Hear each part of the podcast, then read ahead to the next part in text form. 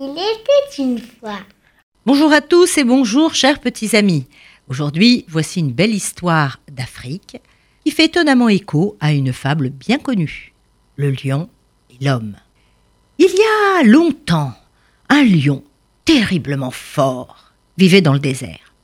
Tous les animaux tremblaient de peur et, quand il rugissait, oh, oh là là Un jour, le lion rencontra la panthère. Et là, il fut surpris parce que sa peau était déchirée et son poil arraché. Que t'est-il donc arrivé? Mais qui t'a fait ça? L'homme, l'homme, gémit la panthère. Mais qui était l'homme? Il n'en avait jamais entendu parler. Méfie-toi, méfie-toi, ne t'approche pas de lui. Il est rusé et dangereux. Regarde, regarde ce qu'il m'a fait. Le lion éclata d'un rire énorme. Ah, personne n'est plus fort que moi. Je vais le trouver, moi. Moi, et je vais, et je vais le provoquer même. Nous verrons bien qui remportera le combat. Lion se mit à la recherche de l'homme.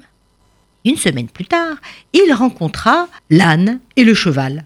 Ils avaient tous deux un mort dans la gueule et une bride autour du cou. Et ils galopaient, ils galopaient sur un chemin poussiéreux en tirant une charrette. Alors le lion bondit et les obligea à s'arrêter. Oh là, oh là, et pourquoi courez-vous si vite Hein? Qui vous a attaché à cette drôle de machine? C'est l'homme, c'est l'homme Nous ne voulons plus être ses esclaves et nous essayons de lui échapper. Pousse-toi, laisse-nous nous enfuir.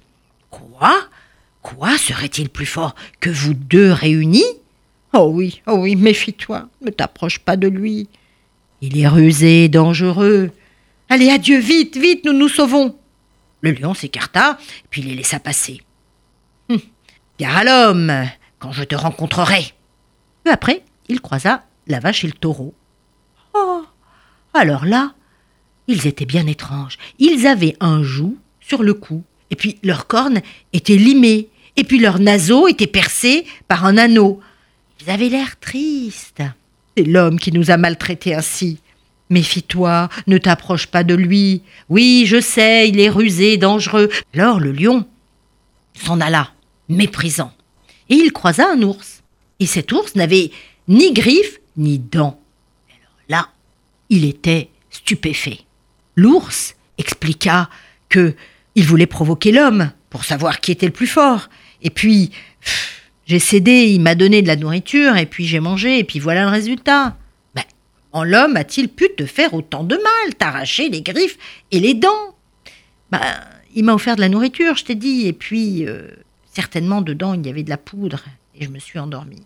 Et c'est là qu'il m'a arraché les griffes et les dents, tu te rends compte? Alors méfie-toi, ne t'approche pas de lui. Oui, je sais, je sais, il est rusé, dangereux, je sais. Mais là, le lion devint fou de rage. Quelle honte Je ne vais faire qu'une bouchée de l'homme, je vais venger tous les autres animaux. Et, un peu plus loin, il aperçut un autre lion. Alors là, étrange. L'une de ses pattes était coincée dans le tronc d'un arbre. Ah, ne me dis pas que c'est l'homme qui est responsable de ton malheur. Bah si, hélas. Tu te rends compte, il prétendait connaître le secret de la jeunesse et de la vieillesse, et moi je l'ai cru. Alors qu'est-ce qu'il a fait? Il a planté sa hache dans ce tronc, puis il m'a demandé de glisser la patte dans la fente, et, j'ai fait, je l'ai fait, et puis, et puis alors qu'est-ce qu'il a fait? Eh ben lui, il a ôté sa hache, et puis la fente s'est refermée, et me voilà prisonnier. Méfie-toi, méfie-toi, ne t'approche pas de l'homme, il est rusé et dangereux. Notre lion poussa un rugissement épouvantable, effrayant. Je te promets qu'il va le regretter. Et, en bondissant, le voilà dans les montagnes. Je vais trouver l'homme, je vais trouver l'homme.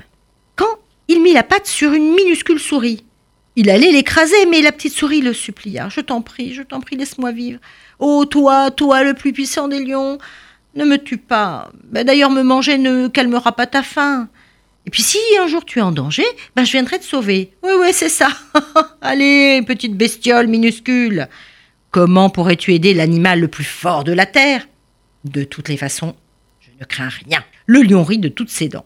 Mais comme tu m'as amusé et que je te trouve courageuse, allez, va, je te rends la liberté. Et l'homme n'était pas loin. Il entendit le rire du lion. Alors vite, il creusa au pied d'un arbre un gros trou. Le recouvrit de feuillage, et puis il alla se cacher tout en haut de l'arbre. Le lion sentit une bonne odeur, une drôle d'odeur. Tiens, tiens, ça doit être l'odeur de l'homme. Alors il suivit la piste et, et patatras.